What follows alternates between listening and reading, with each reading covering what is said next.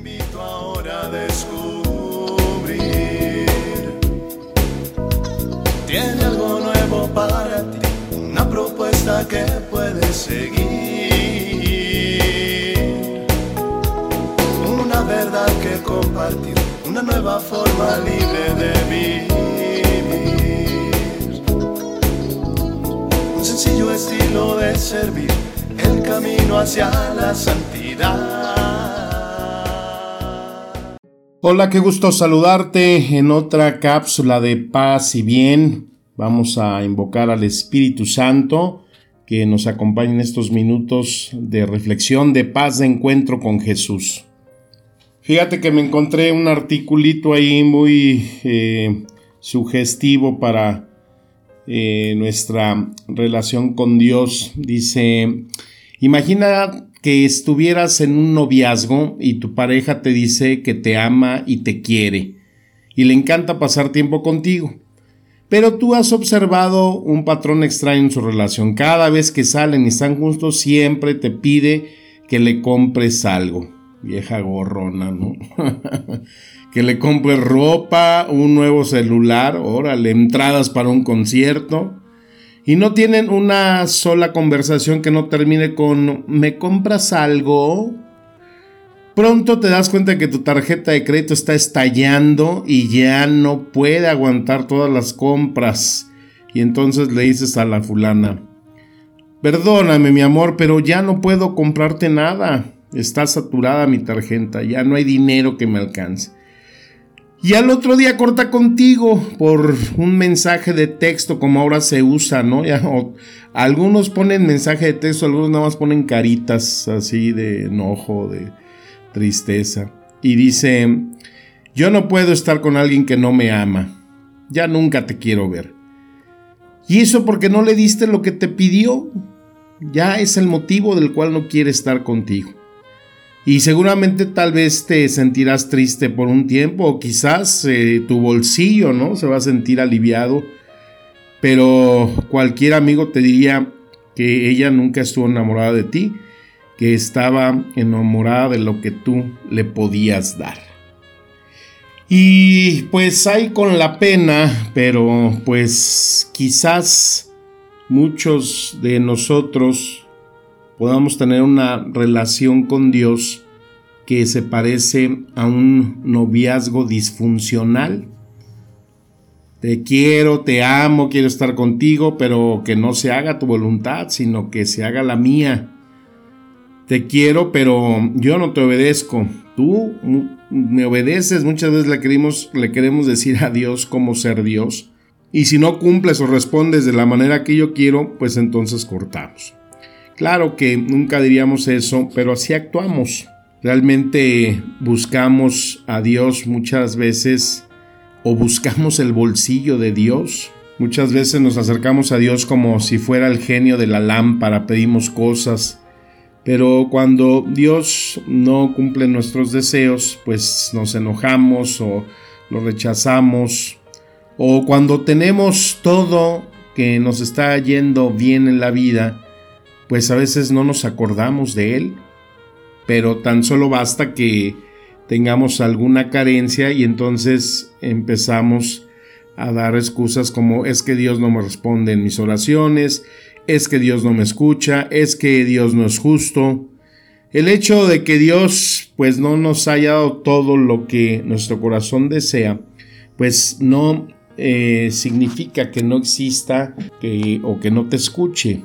Pues es que simplemente Él tiene un plan y un parámetro muy diferente para que nosotros eh, lleguemos a santificarnos. Estamos en un tiempo en el cual pues la mayoría quizás tenemos crisis difíciles de salud, de economía que se empieza o ya tiene tiempo a agudizar fuertemente, ¿no? Es triste darnos cuenta que pues muchos negocios, empresas han cerrado, mucha gente está quedando sin trabajo, las deudas están acechándonos y no le encontramos mucha salida a esto.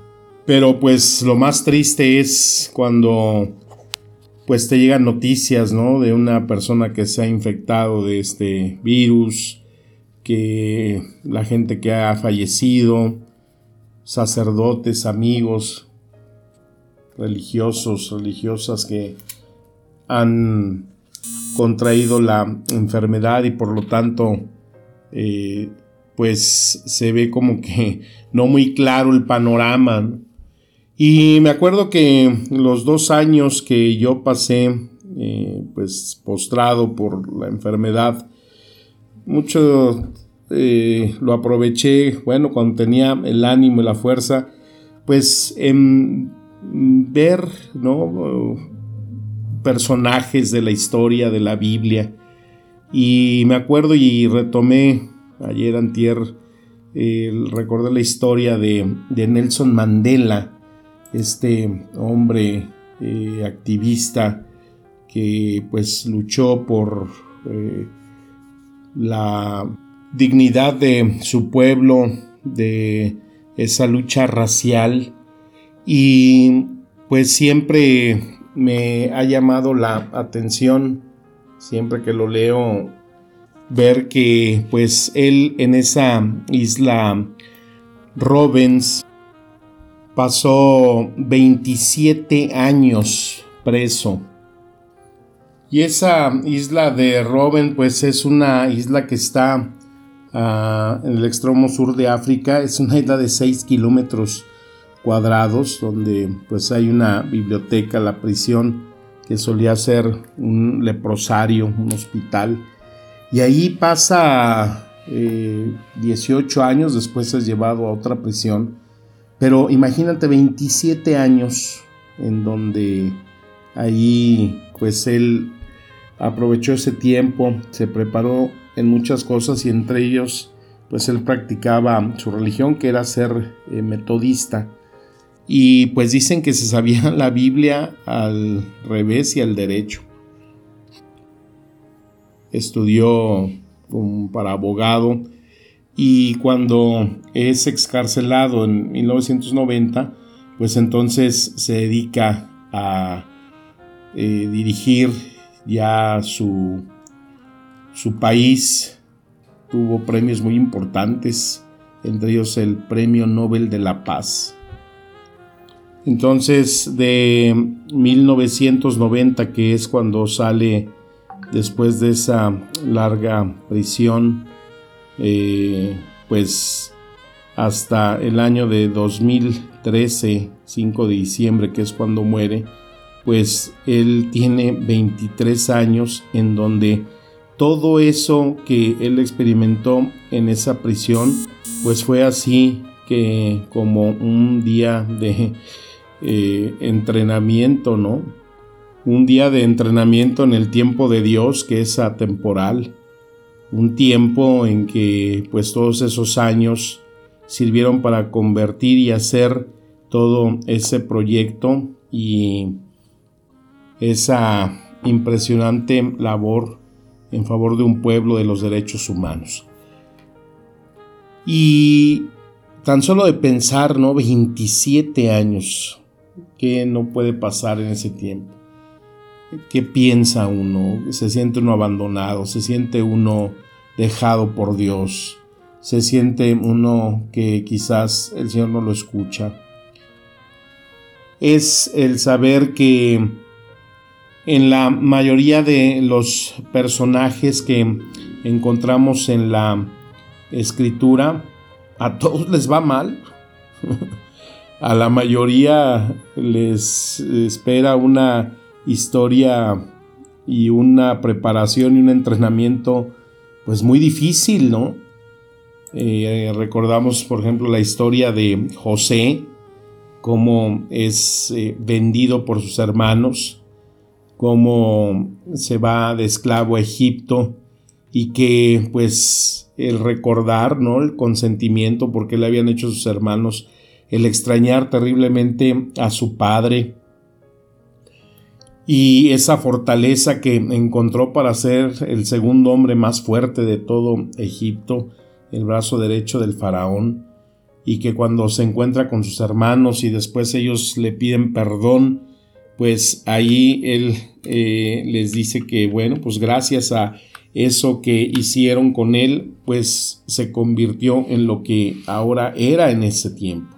Ese hombre fuerte, ese hombre que eh, pues tenía tal temple para llevar y acompañar a tan tremendo imperio.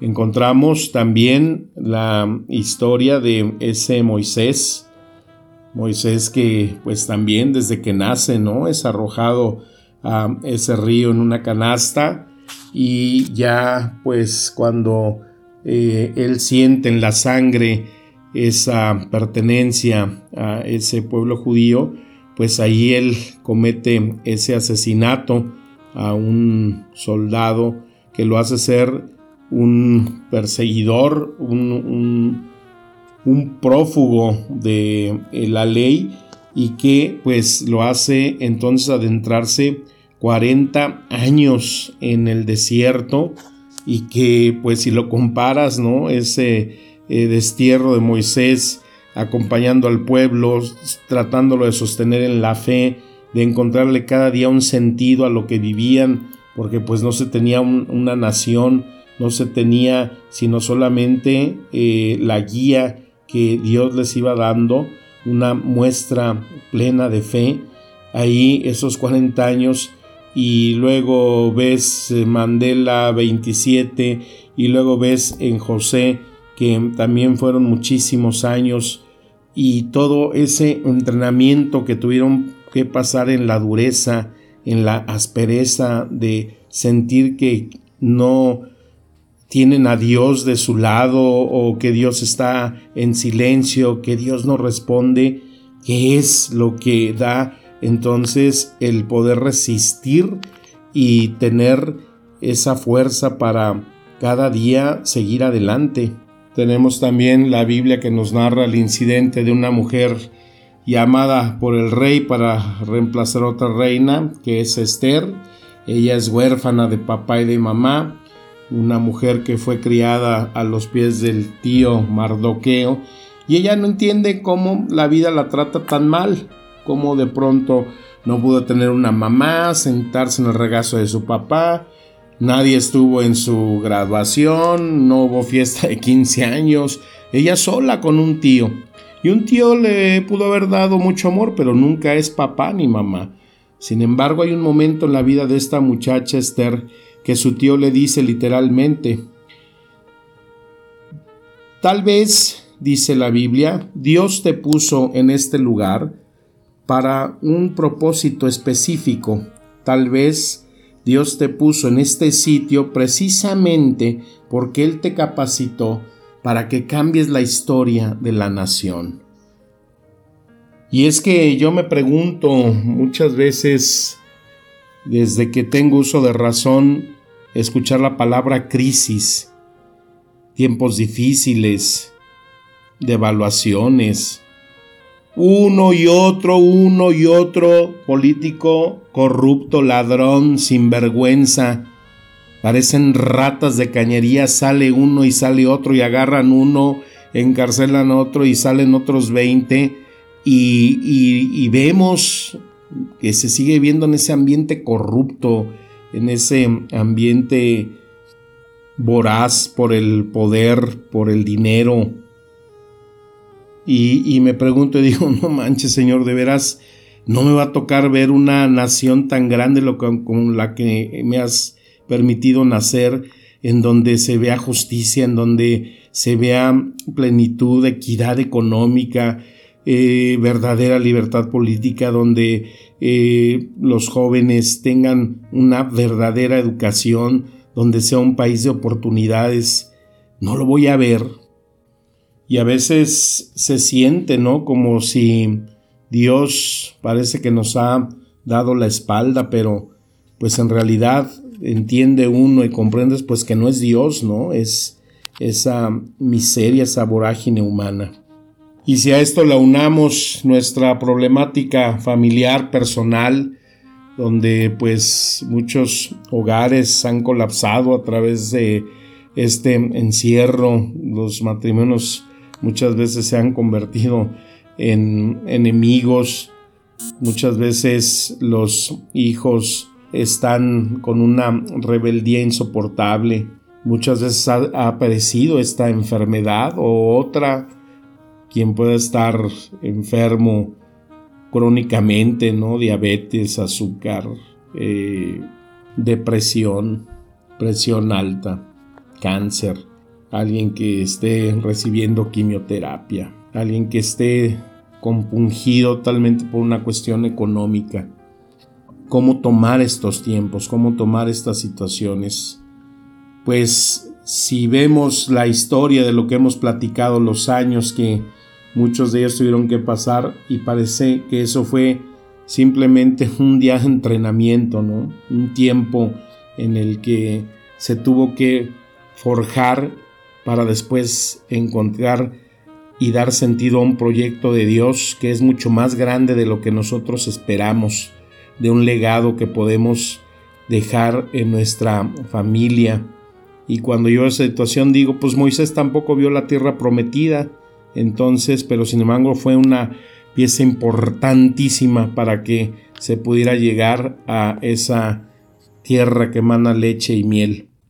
Y por lo pronto podernos sentir como Nelson Mandela en esa prisión matrimonial, en esa prisión de hijos rebeldes, en esa prisión de enfermedad, en esa prisión de necesidad económica y en una prisión donde parece que todo lo que emprendo me sale mal. Y pues entonces la palabra me ha dicho y la vida me ha hecho comprobarlo, pues que Dios necesita ese proceso, ese entrenamiento. Él tiene un proyecto, es muy diferente al de nosotros. Por eso hay que poner toda la intensidad cuando decimos, Señor, hágase tu voluntad, tu voluntad y no la mía. Y también he entendido que en los momentos difíciles de enfermedad, de días, meses que pasan difíciles y duros, han tenido una razón para poder entender, para poder acompañar a aquellos que en este momento y en los días en el que el Señor me ha pedido acompañar, saber entender y consolar a aquellos por lo que pasan. Y por eso en este espacio de oración déjame decirte que yo sé que este año ha sido un año muy difícil, pero más cuando tienes que acompañar a personas que han perdido a seres queridos, personas que han sido deportados de otro país y que han llegado con las manos vacías, pero sin esperanza, gente que no ha vuelto a ver a su familia. Parece que muchas veces la vida de algunos ha perdido todo sentido. Tenías un proyecto y de repente, pues hubo algo que tu vida ha estado cambiando para siempre. Hay gente que nos están escuchando, que tiene momentos difíciles, que está en quimioterapia, que está con un respirador, y la pregunta es si Dios se presentara delante tuyo, yo creo que le harías la pregunta que nos haríamos, que le haríamos todos, ¿no? ¿Por qué a mí? ¿Por qué nosotros? ¿Por qué a mí? ¿Por qué a nosotros? Si no estábamos tan mal, estamos como ese pueblo judío cuando decía y añoraba esa tierra de Egipto, pero no se daban cuenta que ya había libertad, que Dios los estaba guiando hacia un lugar y una promesa que había hecho. Y por eso Dios nos dice que todo lo que estamos pasando, lo que estamos viviendo, lo que ha sido nuestra vida, para Él es un día de entrenamiento, para que te des cuenta que necesitas ser un gladiador, un guerrero en la vida, porque nada es fácil. Y ante las situaciones difíciles, las situaciones límites, en donde otros se quebrarían, tú no te vas a quebrar porque el Señor te ha hecho fuerte, el Señor te está preparando, te ha fortalecido para enfrentar una situación, aunque parezca un fracaso. Cuando esta enfermedad parece que es el final de todo, quizás es el inicio de algo. Cuando te das cuenta que muchas cosas son superficiales y no las necesitas, sino que verdaderamente es lo que decía San Francisco, necesito poco y de eso poco aún lo necesito poco. Abramos el corazón abramos nuestra mente y entendimiento para saber qué nos dice Dios y qué nos está preparando, en qué nos está entrenando en las situaciones que cada uno de nosotros vivimos. Y como siempre, dejarnos alimentar e iluminar por su palabra que nos da el Espíritu y la vida. Te mando un fuerte abrazo, mi deseo de paz y bien. Amén.